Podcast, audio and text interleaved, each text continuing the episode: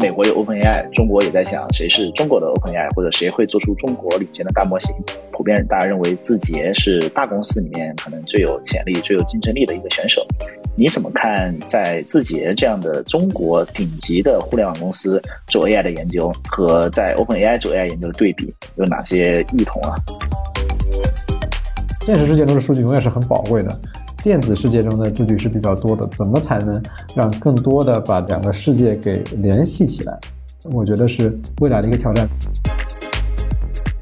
比如说《思考快与慢》里面提到 System One 和 System Two，以前很多人都认为 AI 解决的首先是那些所谓的比较简单的 System One 的问题，而 System Two 这种需要思考的，大家觉得人工智能比较难。但现在好像发现，反而好像越复杂的 AI 解决的越好。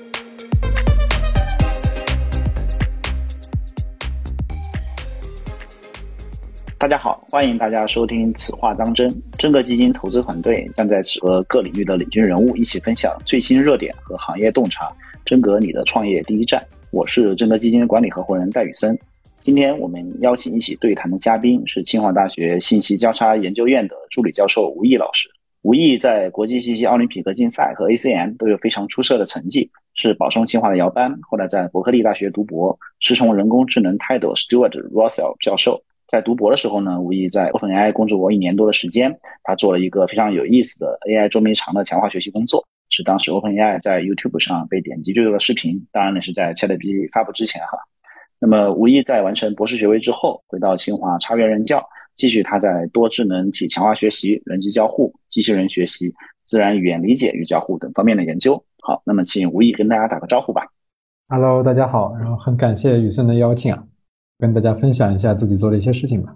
无意，我之前去你办公室参观啊，就感觉非常的有意思。有的同学在打游戏，有的同学在指挥机器狗追小球。能不能介绍一下你现在正在做的研究工作有哪些方向？为什么这些工作让你觉得特别有意思？对我们其实做的方向还挺多的。我们从虚一点的叫，比如说游戏，然后游戏 AI，然后比如说做多智能体强化学习，然后做机器人。我们自己还做着无人机等等，其实核心说一千到一万，它把它总结起来是，其实我们想做一个能和人交互的这么一个通用 AI。啊，我们的 mission 是说，啊，我们希望每一个人都有一个智能的私人的助手，他能帮你做很多的事情。这样的事可能是在虚拟世界里，就像游戏，或者是你的办公场景里面，比如说你每天要做的这样的事儿，也可能是一个现实生活中，那就是机器人。所以我们希望为什么做这些事情呢？是希望把这所有的事情都是承载我们这一个私人助手的这么一个平台。然后我们希望有一天，最后我们人大部分的工作都是你的私人秘书来帮你完成，他很懂你，然后可以跟你交互，也很听话。我觉得这是一个我对未来世界的一个畅想，所以会觉得这是一件很有意思的事情，每天为这个事情在奋斗。对，那么在这个里面，比如说 ChatGPT 发布之后，很多人觉得我们离每个人都有一个私人助手。或者像说电影里面 Her 的那个场景可能会接近很多，但是我们也知道你做的方向和现在最火的这个大语言模型，这还稍微有些不太一样，因为里面牵涉到 AI 和 AI 的配合，AI 和人的配合等一系列不同的场景。这个里面包括你也经常使用游戏作为研究对象，像这方面有哪些我们未来值得期待的看到的研究成果呀？我觉得 ChatGPT 首先它解决的是一个很重要的 interface，它是一个表，就是媒介。就是原来我们比如说做人机协作、做游戏，其实你人很难给这个 AI 给一些非常抽象的指令，你只能给一些非常简单的指令。比如说你 AI 往前走两步，向左转，这个可以。但如果说一些抽象的，帮我讲讲佛罗伦萨，或者说你帮我摆出一个像库里一样的动作，这种事情是很难的啊。那但是有了 ChatGPT 之后，它其实帮你把很多这样的常识。人的复杂的指令，它可以帮你做好理解，甚至可以给你做一些拆解。所以这件事情当它出现之后，我是很高兴的。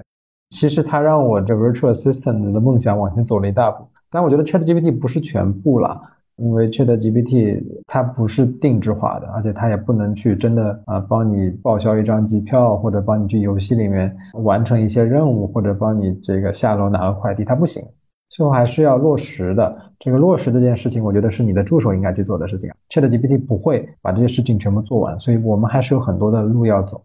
在过去几个月里面，AutoGPT 为代表的这种可以不断的自发的去完成一些复杂任务，包括说它拆解一个任务变成子任务，然后自己去决定使用什么工具，反思完成的结果，然后调整。它其实现在真的要做什么事情还是比较难的，但确实它的那个过程有点像模像样。尤其当你看它那个推理的过程的时候，你会发现觉得好像就真的跟一个人在思考一样。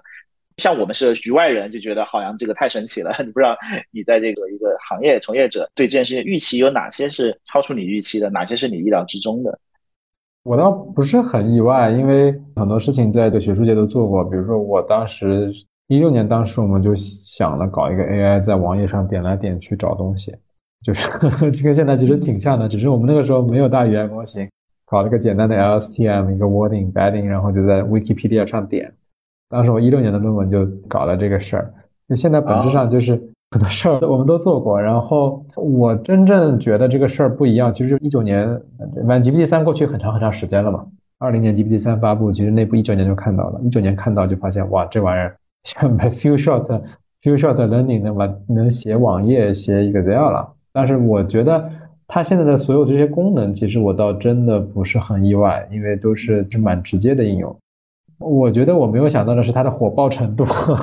呃，我可能低估了这种事情出现对于整个世界的的意义。我觉得这里面与 Chat 这个形式还是有挺大关系的，因为你原来如果只是在 Playground 里面，你要去这样使用，它是这样一个生成式的一个界面，这样的话，它的交互能力、交互性就会差很多，因为每个人都会 Chat。同时，怎么对 Chat 进行对齐，我感觉也是很重要的，因为同样的这样一个模型，你完全可能你的对齐不够好，或者不够。往对话去引导，就可能会让人觉得聊不下去。其实让它能够变得很能聊，然后引发扩散，大家说哇，这个 AI 变得这么能聊，然后大家去愿意探索这些功能，就感觉很很重要的。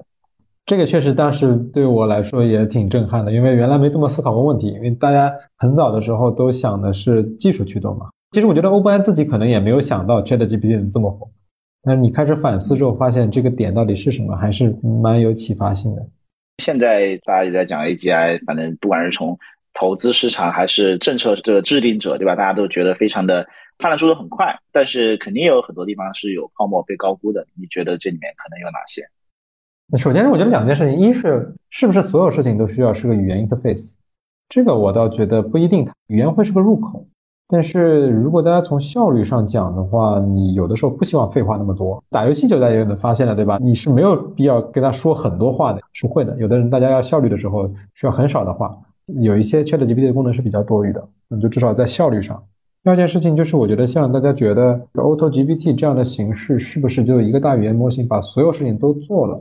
我还是不是特别认同这个观点。大语言模型很通用，但是对于一些特别需要高复杂性，你希望用一个非常通用的模型，它能把所有的软件全部给解决，我是不太相信的。我觉得它是需要一个领域的增强。像 AutoGPT 的逻辑就是说，一个大模型，你所有人向我靠拢，我能解决所有的事情。我相信这个世界上一个特别长尾的事儿，大模型能做到百分之九十，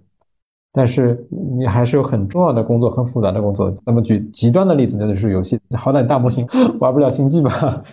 对，其实我觉得语言做一个 UI 呢，其实它不适合做交互。比如说，你真的要做个 Excel 表格这种，你需要选中某个对象这种精确的，它反而是不适合语言的。语言适合抽象的，比如说像你说的，我们要猥琐发育，对吧？这是个很抽象，背背有对应着一千个不同指令的操作，它反而很适合。我很粗浅的理解是，比如说 GPT 四很好，但是它很慢，而且很贵，所以呢，它就像是一个很有经验的老板。但这个老板可能也要一些，比如实习生给他准备材料，对啊，所以比如说像 Vector DB，呃，或者说是一些小模型，给他把这个材料准备好，然后他去主要做最重要的那个思考，但是他不是一上来就接受那些 raw data。另外一种好像是最近我看了一个 paper，是先用小模型生成一个答案，再生成一个对它的自信程度，然后大模型去看，就它从大模型产生答案变成大模型批改答案。其实很多时候它可能是一个多层协作，包括你刚刚说的多模态，对吧？可能大模型是脑子，但是你要做很多事情，那你没有多模态能力是做不了的。对，尤其是做执行了，就是你要做个机器人或者帮你做一些自动化，帮你做个秘书，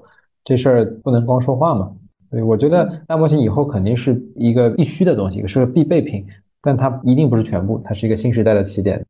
的确，因为随着 ChatGPT 的出现，也有一种说法是说，现在学术界在 AI 里面的发挥的作用下降了。因为跟工业界相比，学术界可能没有那么多的算力，那么多的数据，那么大模型其实有点像一种暴力美学，好像是这样一种看法的一个例证。你自己在 OpenAI 工作过，然后也在学术界选择现在做教职，并且对工业界也有很多联系。你会怎么看现在学术界和工业界它的这样一个区别和它的联系呢？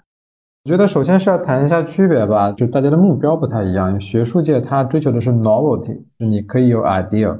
大家觉得你可以提一万个 idea，里面可能九千九百九十九个都没有用，但是最后有一个有用就行了。但是像公司的话，它就会去比较追求确定性，对他可能说我有个产品，我有个特别呃落地的一个点，所以经常的时候，尤其国内的公司，他跟你谈合作的时候，都会说，哎呀，我们业务上有个需求，吴老师来帮我们看看。对，这个可能就是它的差别。但是我觉得可能最近也是这几年有一个新的一个方式，其实就是 OpenAI 和 DeepMind 有一种新的方式叫做 Research Product，它又不是那么分散，但是又不是追求立刻就可以卖出去。像 OpenAI 最后它其实做了个大语言模型的一个 product，它其实当时也不知道有什么用，那 somehow 它最后有一天被人用了之后效果很好。那么算力确实是一个问题，大家就会觉得哎，现在大语言模型之后算力怎么办？其实我会觉得这里有两方面，一方面是说，对于大公司来说，它其实算力也是有瓶颈的嘛，大家不是算力永远可以不限制的增长下去，这个增长会放缓的。那么学术界慢慢慢慢会追上来。第二也是开源啊，我觉得开源也是学术界一个特别特别大的啊不同，尤其是计算机科学，尤其是 AI 的学术界，大家是特别特别喜欢开源的。而有了开源之后，其实带动的整个进展非常快，比如说。这个 Berkeley 我们 Skylab 对吧？我原来 Skylab 喜欢搞开源，他们最近做了 Dolly 啊这些开源的大模型，其实一下子把门槛慢慢在降低。其实 OpenAI 也发生了很大的变化。我记得你在 OpenAI 的时候呢，它还是一家非盈利组织，现在已经是一个追求盈利的公司。当时有很多比较有意思的研究项目，比如说打 Dota，然后机器手玩魔方，还有像 Universe。包括像你做的小人捉迷藏这些各种各样的研究项目，现在却好像他把这个精力都放在追逐一个大模型上面去了。这样的转变背后有什么原因吗？你觉得他是为什么会有这样的一个很大的从公司目标到做研究或者做工作的方式上的转变呢？其实这个转变还挺简单的，他们呃一直都是这个逻辑啊，就是我们要做 AGI，但 AGI 需要钱，所以我们去搞点钱。所以大家去看他们的钱。其实是一个叫 limited profitability，就是他只赚这么多钱，赚够了之后，他就变成一个非盈利机构了。在 OpenAI 的发展路径上，确实出现了一些分叉点，所以 OpenAI 当时也一直有人来来去去的。比如说最近的 Anthropic，其实就是原来 OpenAI 的一个团队，他们可能在路径上产生了一些分歧。我个人其实觉得，如果我坐在那个位置的话，啊，我可能也会选择 这么做。你说这么做是指盈利还是说盈利？盈利，对我觉得确实是，即使任何一个团队他想做长期的事，都会多少要一些钱吧。我个人还会觉得这还 OK。明白，确实我们也看到 OpenAI 的产品化带来了很好的收入。我们最近了解到它的 ARR，也就是年化收入已经接近了十亿美金，主要是靠 ChatGPT 的收费，这其实是一个非常了不得的数字。也宣布 AI 真正进入到主流市场的用户。那么你在伯克利读的博士，现在回清华插院教书。比如说现在，假设你要劝一个同学在清华和伯克利之间选，都是非常好的学校，都是非常好的老师，你会怎么去劝他？比如说来插院读你的博士呢？大概会怎么考虑这个问题？其实我觉得这里真正的区别不是插院和伯克利，真正的区别是中国和美国。咱们看最顶级的学校吧，比如说 Berkeley 和 MIT。我觉得，如果单纯从学术自由度、新教授的水平来看的话，其实我觉得交叉信息院应该是国内最接近这些地方。我们其实有些横向对比了，比如说像我们院对自由科研的推崇程度，我觉得可能美国 Top Ten 以后的学校都不见得比得上我们院。但是中美之间确实是一个大的 big difference。但是呢，我确实说。现在确实有一些很好的学生留下来了。我觉得，就是你如果想留在国内，那么我们这里是最好的选择。但如果想出国，觉得我也会建议学生出去走走看看。明白。所以其实更多还是选择在哪个国家、哪个市场去进行科研的结果。那其实你在字节也实习过，并且是字节 AI Lab 的最早的创始成员之一哈。现在当然美国有 OpenAI，中国也在想谁是中国的 OpenAI，或者谁会做出中国领先的大模型。这里面普遍大家认为字节是大公司里面可能最有潜力、最有竞争力的一个选手。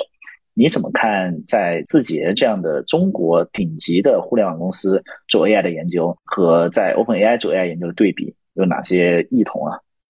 我觉得字节应该还是挺有机会的，因为我在字节里面看的话，首先我觉得横向对比来说，字节还算是整个技术驱动比较好的一个公司，而且它的基因里边也是对算法和技术非常非常敏感、非常支持的这么一家公司，而且它有场景嘛，像抖音。我们最早其实做这种创意写作的时候，我一六年当时 AI Lab 刚成立的时候，我们就去做个写作辅助工具，所以它其实一直有这样的积累，我还挺看好字节的。那么，但是跟 OpenAI 的话去做对比的话，还是要说字节它虽然是技术驱动，但它最后还是落脚于产品的。但这件事情在商业上其实是正确的，没有任何问题。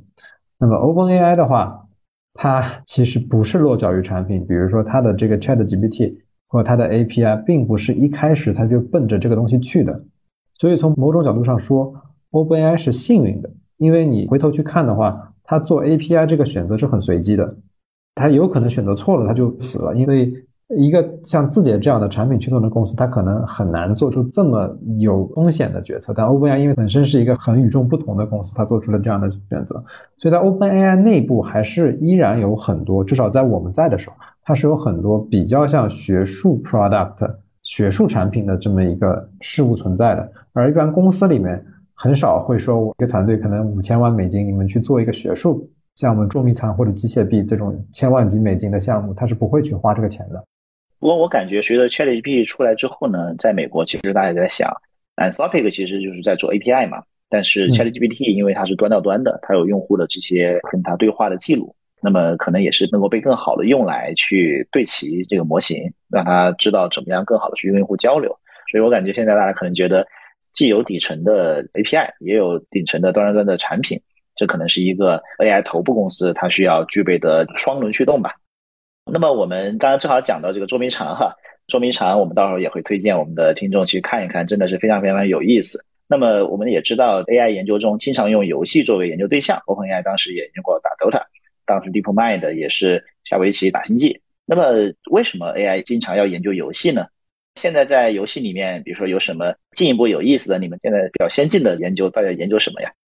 呃，游戏其实很自然啊。大家为什么想到游戏？因为首先，游戏是一个现实世界足够复杂的映射，它很复杂，而且很像现实世界。但同时呢，它又不是真实世界，它是完美的，它是可以模拟的。当然，对于 AI、对于强化学习这种需要很多数据的领域的话，那当然游戏大家会很喜欢，是因为游戏里面可以产生无穷多的数据，它是一个完美的虚拟世界。啊，那么有意思的方向就是我之前说的，呃，人机交互的这个方向，其实是很好玩的。因为原来的话，大家都知道，这个用强化学习去解决了围棋，然后解决了 DOTA，解决了星际。那么什么叫解决？其实是我训练了一个 AI，它可以击败非常非常顶级的人类玩家。但这时候就有一个别的问题，因为人类玩家大部分人都不是那么顶级，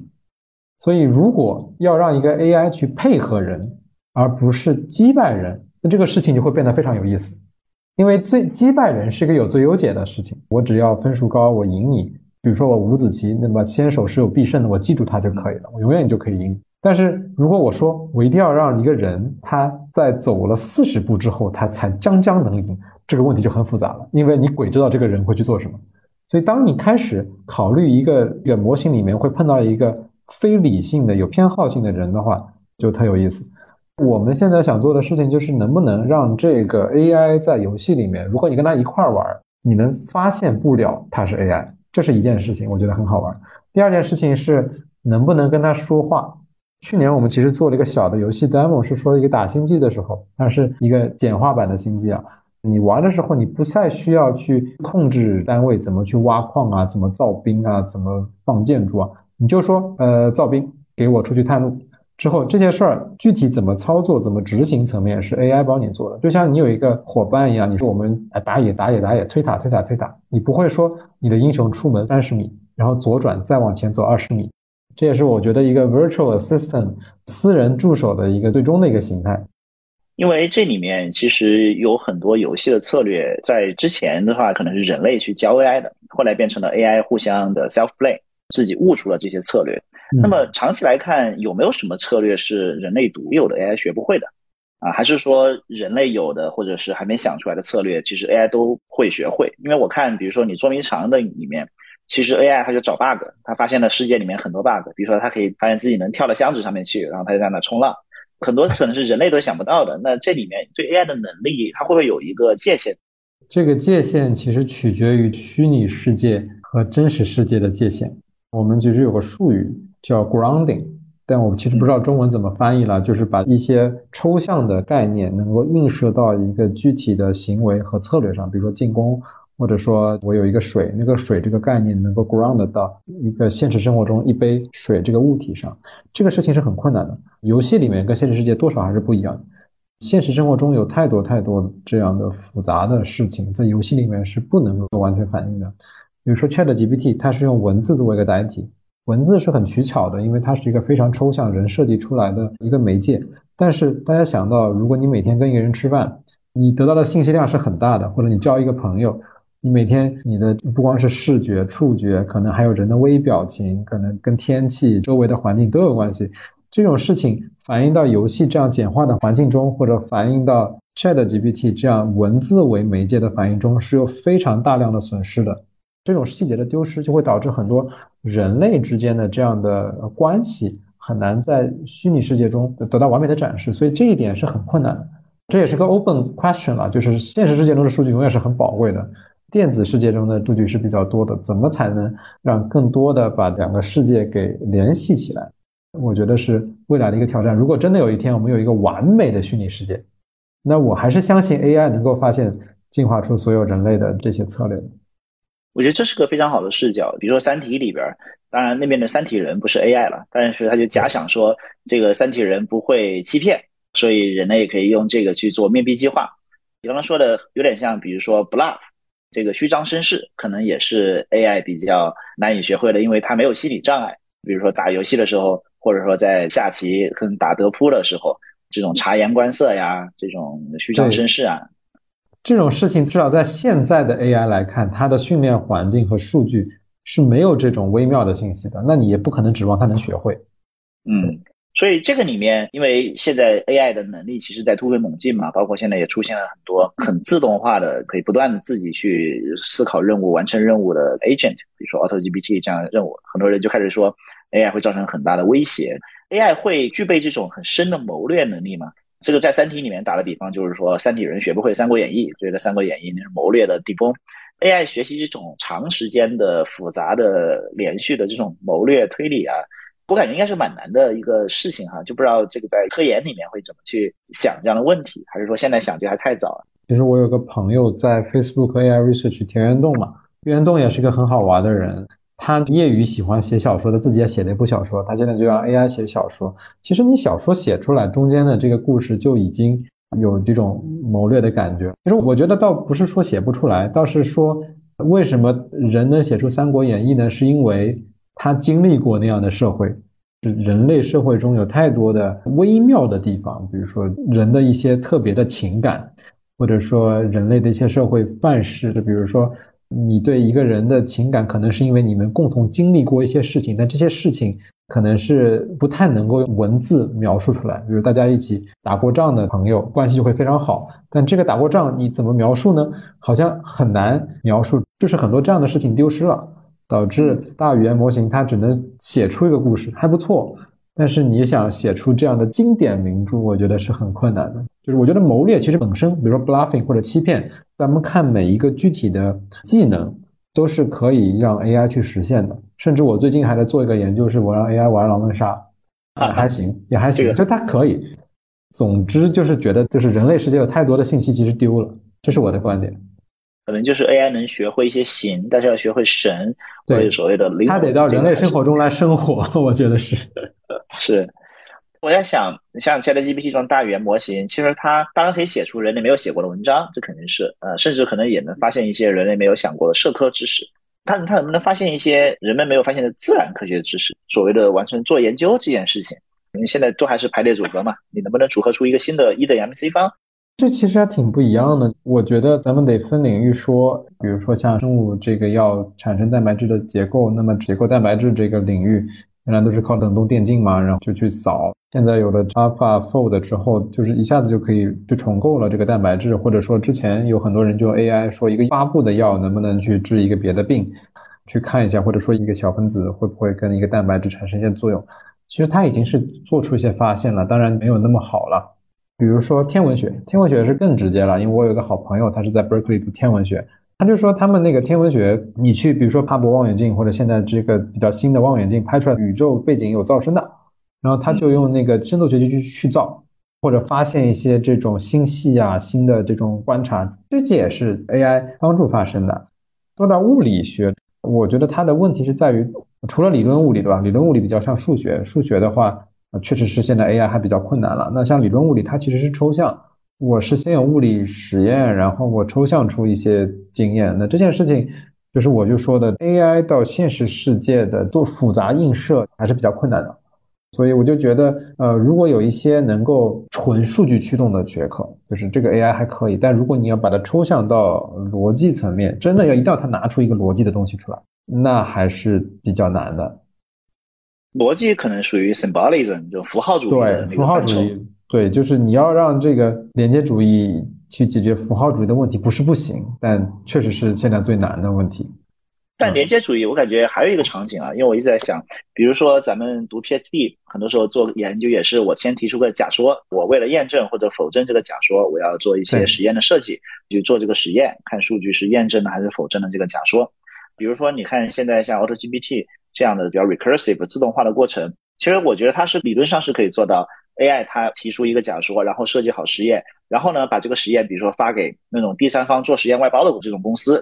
因为它反正通过语言文字能够给人指令嘛，那这个就有可能去形成这种闭环，把实验给做了，然后根据数据去说啊，这个去进行推理，呃，这个还是一种可能的路子。爱因斯坦他本身也是这样提出假说，然后后来人去观察那个在日食的时候水星的位置嘛，验证了他的理论。那这个事儿呢，核心就是你到底要多少数据？爱因斯坦好牛就牛在他需要的数据真的好少。我其实以后想的是，这个事情有没有可能数据环里面能不能有一种方式，是很少的数据是人类提供，大部分的数据是 AI，但是人类一直在提供数据，但它提供数据的规模是比如说千或者万这种人能提供的这种量级，就像 ChatGPT 一样，如果有一种像强化学习这样的可以自动产生数据的流程。或者说我有一个半仿真的一个流程，但中间呢，我有一些人提供关键的数据标注。如果能把这个事情打通，我觉得会很有意思。我觉得像科学问题还有很多这种跟人相关的问题，人想把它完全排除出去，或者完全用人的数据不可能。但是如果能有一个框架，它让人只要百分之一的数据，那我觉得它是一个非常大的不同。其实你看，在大语言模型里面，已经是像 Vacuna 这样的工作，ChatGPT 四去写范文，然后利用 GPT 四做老师来指导差一点的开源模型，AI 互相进行学习的能力。不能全 AI，一定要有点人。人类提供一个范文，然后一个足够好的 AI 对这个范文进行模仿，可能是这样一个过程。对，其实我之前在想一个问题，因为我们原来说有很多验证码嘛。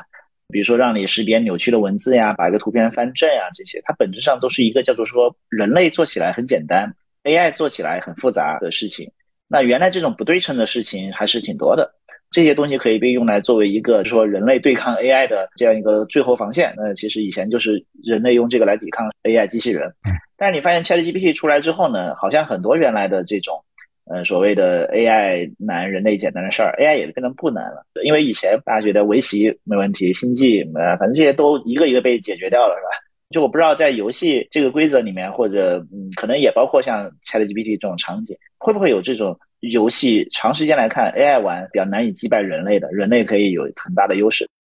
其实 AI 就是两条：一，你有个明确的目标；二，你要有足量的数据。所以，但凡能满足两条的，我觉得对于 AI 来说都不是问题。比如说围棋，它就是有个明确的目标，都有规则，我能赢就赢，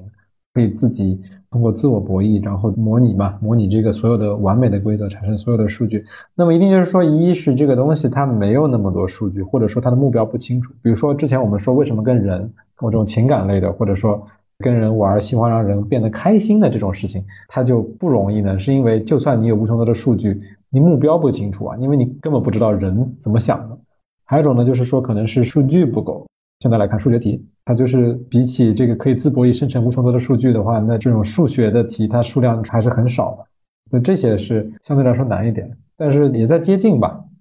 明白。我们再聊聊你做的另外一个大的科研方向，就是机器人。因为相比大模型的突飞猛进呢，似乎机器人在发展节奏上有一点慢。比如说今年二月份，Google 就关闭了它的 Everyday Robots 这个项目。如果类比，比如大模型的突破哈，近几年机器人的研究中有出现 Transformer 这种里程碑式的研究，或者说 GPT 三这种划时代的技术突破吗？它有什么大的进展可以跟大家先科普一下？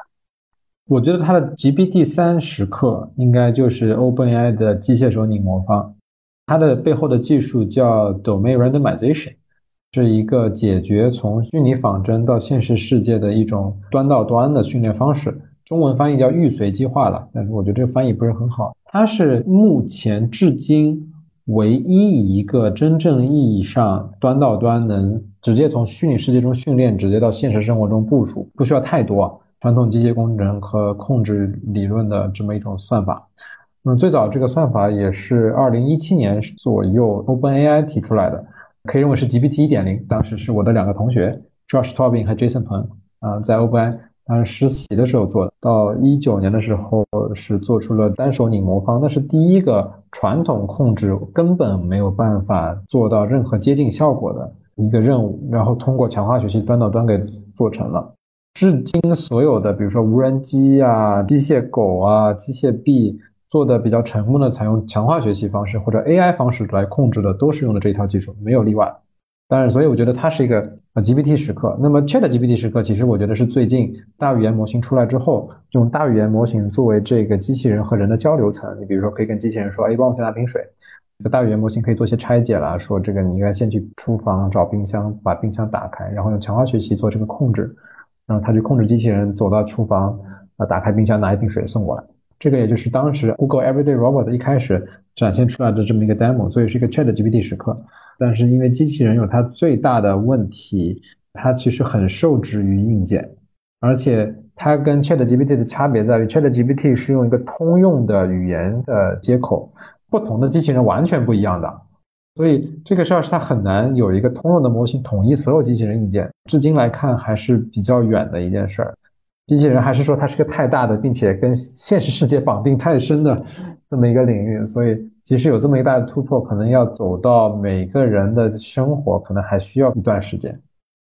但是，比如说机器手你魔方，那么他去拿一杯水或者拿一个别的东西，就手的事情，他都可以用这一个框架解决吗？还是说玩魔方得做一个工作，然后拿水壶、拿水杯得做另一个工作？它这个泛化性怎么样？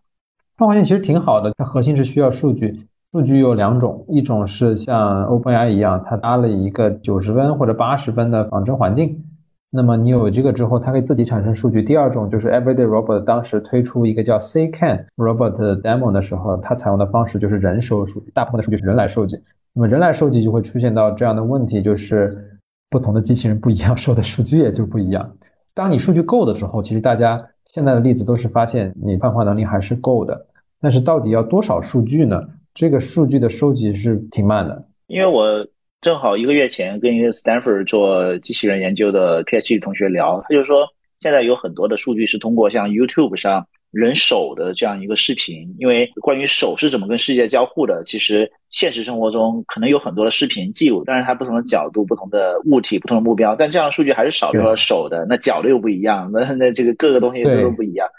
可能就是像你说的，像 OpenAI 其实搭建了一个叫说元宇宙，对吧？在里边不断的去转魔方，它就通过虚拟的数据把这个事儿给解决了。对，所以我也希望是有一天大家真能搞一个呃比较逼真的世界，那 AI 的进化就会更快一些。那我们就能够用元宇宙或者说虚拟世界去解决这个问题，而不需要现实生活中的输入嘛？比如说，假设出来一个七个指头的这个手。现实生活中没有这样的手，但是我可以在虚拟世界完全构造一个这样的手，然后把它怎么操作解决嘛？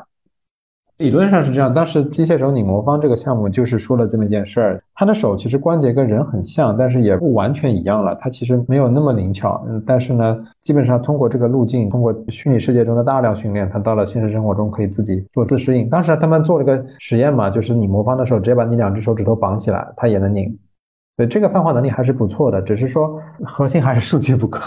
而且另一个挺大的事情就是，机器人就即使我有人的数据，那么人和机器人的关节和力学构建其实也挺大不一样的。你有的时候不能完全模仿人，这个也是问题。另外一个比较难做的就是触觉，人的手它不光是这个关节很灵活，它有个触觉，这个触觉传感器其实是不好做的，而且这是真的没开源。今年这个我马上要去伦敦开个会，呃，叫 ECRA 是机器人的顶级会议。但今年的 Best Paper 就是一个做了一个触觉传感器，全去插花的。我插花这件事儿没有触觉不能做啊，但人家都是组里面祖传的，就有一些硬件上的这种事儿，门槛还是挺高的。希望能够推进一下这个领域的进展。确实，我觉得在这个里面，其实机器人它有因为有感知啊、决策呀、行动呀，有很多模块，所以这里面它要很多东西的配合。才能够进行变化。那么在这个里面，我们觉得接下来会在什么领域会有进一步的突破呀？其实说实话，我对人形机器人还是蛮期待的。当然，我觉得人形机器人比较远了。核心我们比如说做强化学习、做深度学习这一套，它是做脑子，脑子给机器人带来的是一个通用性。因为现在大部分机器人都是专用，尤其工厂里的机器人，对吧？我就是个一流水线，我就调好了，在那动就行了。那我觉得这个事儿能不能先从呃一个具体的点到稍微能够泛化一点，能做多任务的机器人，对吧？我再到后来希望是走向人形机器人这样一个完全通用的这么一个通用机器人，我觉得一定是从单一到通用这么一个变化。最后我们的长期理想当然是有一个这个像居家的机器人帮你收拾被子、叠衣服啊，对吧？买菜这种事儿是。我记得好像叠被子其实是一个非常难的 task，因为这种软的东西其实都是很难去做的，钢体都比较好操作一点。对，但其实软的东西现在最近有一些新的技术，其实也做的还不错了。钢体有它的坏处，就是你如果只是要做简单的钢体的抓取，那是比软的容易。但是如果你有一个东西，它有很多钢体零件，比如说你想模拟一个人形机器人，仿真是非常困难的，是因为钢体经常有穿模的问题。图形学的仿真引擎其实做流体有了太极图形啊、微分模拟器之后，他们其实做流体做的还不错，但是反而是钢体是一点办法都没有，因为钢体是一个硬的限制。明白。所以你刚才说 GPT 三时刻其实已经到了，OpenAI 做的这样一个事情。因为比如说 GPT 三里面，其实它是一个大力出奇迹的逻辑嘛，它的基础的思路其实 GPT 一就已经定了，但是在这过程中也有足够多的数据，并且能够用好这些数据，其实花了很大的功夫定了。所以你是觉得，如果我们就按照这样一个思路，其实是可以获得一个很多领域都能够泛化、都能够通用、都很好的一个表现，对吧？因为我一直在想。如果你做投资，等看到 ChatGPT 的时候，其实已经前面过了很久的时间嘛。那我们就说，什么是 GPT 三时刻？什么是 Transformer 时刻？也许这反映了从科研到技术到产品到商业化，它是一个一个的里程碑。那我们其实要去多思考每个行业什么是它的 GPT 三时刻，它的技术已经到了一个可用的程度，接下来要把它产品化了。可能是硬件还需要个 GPT 三时刻，是 算法层面也飞跃了。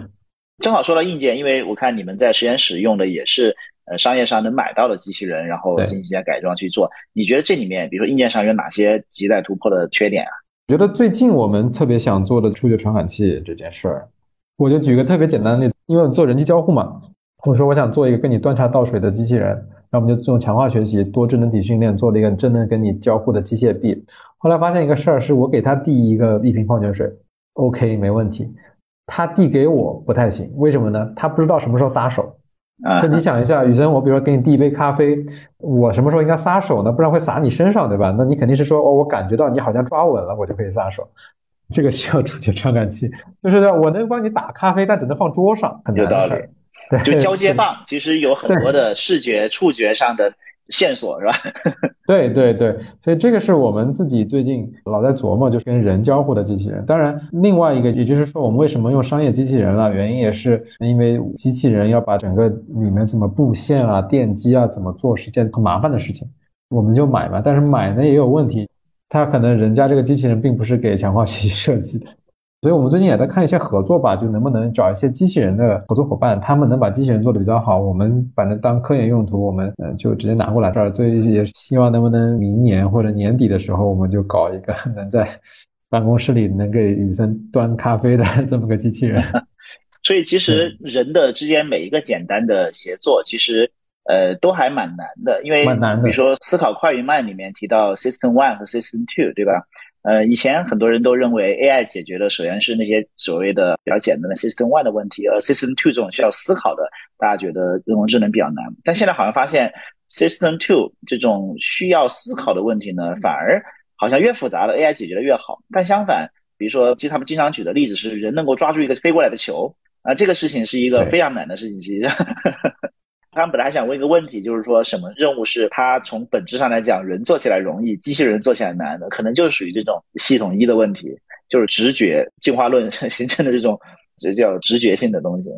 就人类这一套机体还有这种神经反馈系统真的是太强了，你要用这个物理把它给再造出来是很困难的，而且也确实没有那么多数据。但是巧就巧在像语言这种人类抽象出来的，反而倒是数据很多。刘慈欣觉得多少年过去，人类都是机器人了，结果这个人脸识别还做不了。但是其实现实是反过来，人脸识别一下子就解决了，反而是蓝领工人刷墙，也是很困难的一件事儿。我们也想过这事儿，刷墙它是要用力的，然后你那个机器怎么设计能够去糊墙，也是不好做的。人你能一脚抵在地上嘛去刷，但你想一个轮式机器人它刷着它就往后退了嘛，就是好多这种乱七八糟的事情。我记得好像几年前有不少刷墙机器人的项目，但后来想，好像喷墙是比较容易的，用喷枪去喷，但是刷墙是难的，刷不行。就但凡要这种有力觉反馈的，都很困难。其实这个跟拿杯子接球一样，都是一个不断的要去感受一个力，然后调整我的反馈，它是一个动态调整过程。这个其实是一个很微妙的事情。对，很微妙，要硬件上不一定能做到。是。不过现在随着 ChatGPT 的出现，大家也觉得叫所谓 embodied AI 具象智能、具身智能什么的，就 ChatGPT 也有人说能够把世界很多东西给理解，包括 GPT 四不是有读图的那个接口嘛，它可以看出来为什么这张照片很好笑，就是这种对世界的语义上或者它的逻辑上的理解，对于机器人会有什么帮助或者说进步呢？这个还是挺多的，它其实解决的是一些常识。比如说，我说帮我拿杯水，这个背后其实有一个常识的逻辑，叫水应该在厨房，然后厨房大概室内长成什么样子，要往哪里去。那原来这个事儿，你说拿杯水，我怎么执行啊？它是个很抽象的，原来没有这个复杂理解能力的时候，你不知道背后的含义是什么。那么现在有了 ChatGPT 之后，它其实可以把一个比较抽象的事情去做一些常识性的分解。但是你说我渴了，巴菲特就喜欢喝可乐，要给他拿可乐，这个事儿是私人定制化的。你这个大模型，你不经过一些私人化定制，你肯定是做不了，或者强化学习的增强。但是大部分说我可能拿一杯饮料去冰箱里或者厨房，这个是大模型可以做的，给它用一种通用的方式建模出来，这是很难得的。所以其实 ChatGPT 的出现对于咱们做机器人还是起到了很大的帮助。呃，我记得之前杨立坤他就说，其实大语言模型只是随机序列，它没有所谓的事件模型。但是听上去你是认为。大语言模型是有世界模型，也有所谓的常识，它是真的理解的。但至少从好像实现出来的结果，它确实是理解的。其实这事儿还真是我在公司的时候，当时一九年的时候，我跟我一个我的 co-author，然后他到 OpenAI 工作，当时我们就去试 GPT 三，然后你会发现当时有个 argument 是说这个 GPT 三只能是文字嘛？呃，我们当时就做了一些尝试，就是说这是一个桌子，左边是一个椅子，前面是一个书桌。呃，书桌是摆在门的右方，然后门的上方有一个钟，请问钟在书的什么位置？这种问题，我们当时觉得他肯定是不能理解，因为这是一个空间想象能力。对，当时 Chat GPT 它也能回答出来说在右下方，你也不能证伪它到底是知道还是不知道，但至少它表现出来的行为，当时我就觉得好像这个世界开始有点不一样了，因为当时传统大家都觉得是我要理解这样的空间关系。我一定要把 grounding problem 完全解决，映射到一个三维世界中，而不能纯用文字。开始到一九年，我们发现好像 GPT 要比我们想象的更厉害一点，所以我个人的倾向还是它多少是有一个 word model 在的。我这点不是特别赞同的困，因为我真的很早就玩过。是我记得他当时举的例子是几个齿轮放在一起，对吧？就第一个齿轮这样转，然后后面怎么转，然后就给他解决了。后来就说齿轮变成一个环形，又又给他解决了。其实我还看到那个 Andrew Capacity，他不是当时一二年发了一个奥巴马踩在一个什么人的秤上面，他就问说这个为什么这个照片很好笑？说你要理解它，你要理解非常多的这些细节。现在 GPT 四出来之后呢，他就发推特说。这个问题被 GPT 四解决了，但是他还是认为 GPT 四可能把他的那个照片当成了训练集了，所以我还是很期待拿到 GPT 四的图片的 API 去试一试，是不是真的能够呃理解很多所谓为什么这个场景看上去很好笑，这种需要大量的潜在的常识 和世界模型去理解啊，但确实是很让人 impressive 的一个工作。我其实觉得记住也没什么问题啊，因为这个不就是你要是能把世界上所有的东西都记下来也行。我们再来聊一聊 AI 安全和对齐。其实我突然感觉生物的进化其实也有点像是一个强化学习，因为它也是基于一些简单的 reward function，比如说我要活下去，我要繁衍后代去学习。然后最后我们就学习了，比如说不要靠近火，不要靠近蛇，因为那个东西它有危险。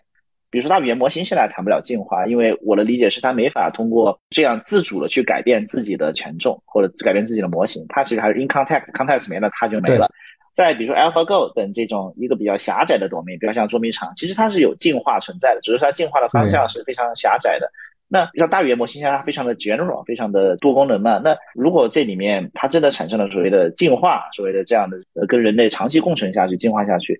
这是一个科幻的场景，还是一个有现实意义的讨论？然后第二，这会是一个我们需要担心的事情吗？因为现在我感觉。说这种 AGI，很多人说基点理论，那无非就是说它进化很快嘛，最后瞬间就从达到人类到超过人类了，那人类就很危险了。但这首先是一个正确的思考问题的方式嘛？咱们先不说这个一个模型自我改自己权重进化的这样的事儿啊，咱们就宏观的看 AI 的进化，GPT 四是这个水平，那 GPT 五会是怎么样？GPT 六会是怎么样？这也是一个 AI 水平的进化嘛？那就是看这个东西它到底。会到什么地步？当时其实呃公司内部也有讨论，就大家经常闲聊的时候也会聊，就是说大家觉得到底要多少算力能让 AI 进化出人一样？后来就有一个非常 搞笑的 argument，但是我觉得挺有道理。你就看人从单细胞开始一直进化到人，他经历了多少次进化，多少次基因层面的变异？虽然人这个进化算法是非常低效的，但它经历了超大规模的进化。所以这个事儿，我觉得如果在从这个角度上看的话，其实大家的可支配的计算也距离这个还有一点距离。是，因为我觉得这里面有一个，我们人类还是很容易产生移情作用的。就当我们遇到一个能够以人类的口吻去谈论事情的机器人或者 bot 的时候，我们就容易给它赋予一种它有情感、它有目的、它有所谓目标的过程。但是至少目前来看，这个大语言模型肯定还没有目的，但是它听上去有的时候很像它有一个目的或者有个思想。但是这种所谓的 purpose 这种目的或者叫用悬念灵魂一样的东西，它是会涌现出来产生的吗？还是说人类反正就是说，那只要我把插头一拔，你反正也没了？目前来看，我的感觉还是涌现的，因为很正常、很自然了。因为 AI 它的训练的目标函数 objective 是没有鼓励这个 AI 产生目的的，所以呢，它肯定是一种涌现的能力了。然后你反正大不了把插头就拔了。但其实这事儿也挺有意思，因为我导师 Stuart Russell 嘛，他在 Berkeley 成立的一个研究员叫 Chai，这个 Center for Human Compatible AI。当时其实在我读书的时候，他们就搞过一些这方面的研究，就是说有没有可能那个 AI 有了目的之后，它不让你拔它电源。但是有一个思想实验，你比如说给 AI 一个指令，你说我要去赚钱，那怎么才能赚钱呢？那我应该先把你关在家里，因为你别把我抓回去，你抓回去之后我就不能赚钱了。因为这是有可能的。这里面其实讲的一件事情是说，这个训练目标很重要。你说要它完全以这个目标唯一的评判价值，那么就可能出现训练出一个 AI，出现一个 AI，它就有现实世界的能力，那它就去赚钱了。然后它搞出了金融风暴或者怎么着，它也赚了很多钱，这是有可能的。只是说现在的训练目标是目的的。对，我记得你举过个例子，如果你饿了，家里没东西吃，但你也不能把家里猫吃了，怎么解决这个问题呢？第一个可能是个常识，人至少不应该吃猫。第二个就是你举的例子是花瓶，就是人去观察，大家都绕着花瓶走，我也不能去走到花瓶的地方把它打碎。但是人类其实是不需要去观察那么多，他就可以泛化这个知识的。他有很多错误，他不看到他也知道不能犯。那这个我感觉好像还不只是说通过观察很多人类就能够形成的，因为人具备非常强的这种说少样本，甚至 非常举一反三的能力。对，所以这个理论以人的反应为最后目标优化，那是不是还是它得是一个很大数据，离我们人的怎么做件事还是挺有距离？它其实不光是数据的一个问题，它其实最终想说的是这个 AI 它随时存在一些不确定性。啊，其实这是我自己上 deep learning 课，我每年都会跟学生讲的一个例子。深度学习模型有一个特别容易产生的现象，叫 overconfident，就是它会过于自信。大家如果去看当年这个八十年代的神经网络，只有五层的，他说我有百分之六十的概率这玩意儿是猫，那他真的就是百分之六十的概率。他猜一百次，他六十次猜对了，四十次猜错了。但是如果去看这个一百层的神经网络，他去做图片分类，你就会发现他说自己有百分之九十的概率，但他其实错了四十次。但是这个神经网络由于它参数量大了之后，它就会出现哦，我超级自信。那么大语言模型其实也是这样，就是说现在强化学习也是所有的模型都是这样的情况，它会非常自信的瞎说八道。其实所谓的这个 human compatible AI 也不是说它真的是去观察人是怎么做，一定要等人的数据或者泛化是什么，而是说在训练过程中怎么让保证这个 AI 对人真正想做的事情存在一些不确定性。但现在可能还没有很多用到实践上，因为我们确实看到大语言模型一本正经的胡说八道，然后你纠正它，他还非常的不满。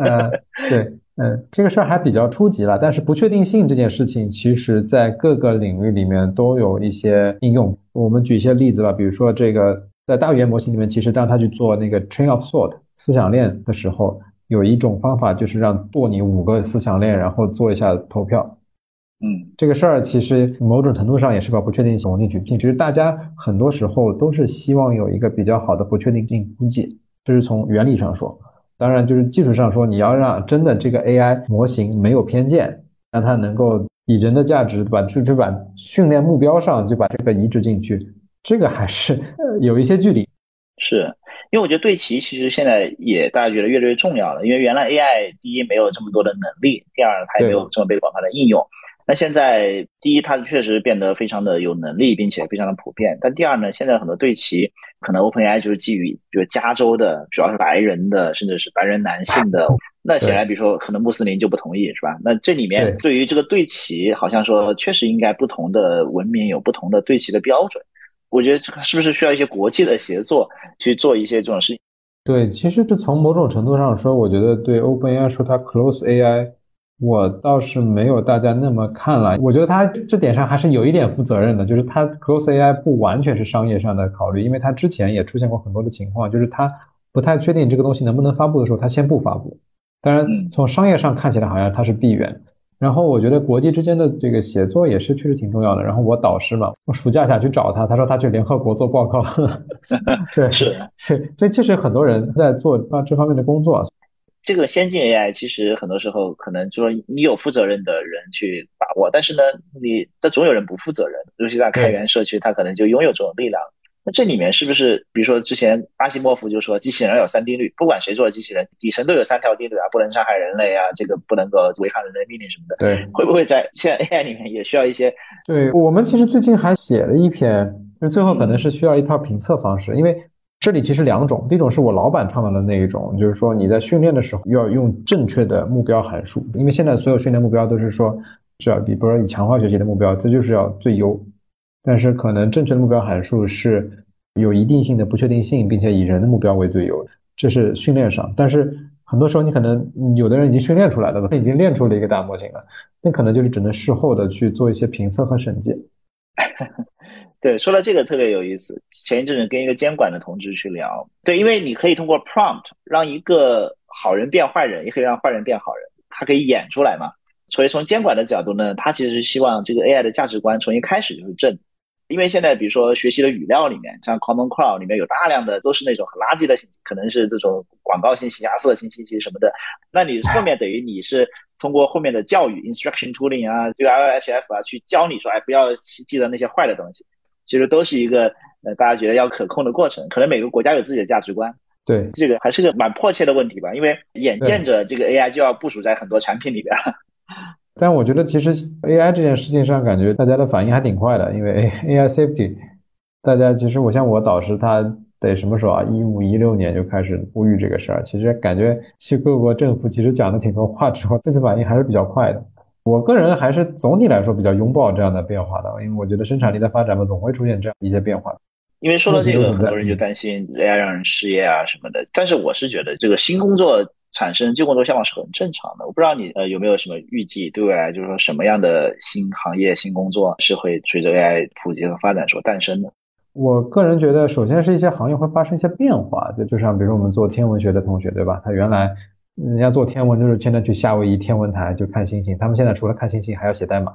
就是可能越来越多的人都得写代码，对吧？这是计算机科学网络开始了之后，大家就开始写代码。那以后可能就是说，大家可能得写一些 AI 的条条模型啊，知道 AI 的基本原理啊。就以后这个生活方式就会变成它是工具的一部分了。对，然后我觉得可能以后人除了蓝领工作，很多时候就是在创造数据。那天说，可能这个共产主义真的有一天就实现了，因为所有人就是共享所有的数据，数据在里面超级大的 AI，呃，它有的 the right objective 之后，那好像也挺不错。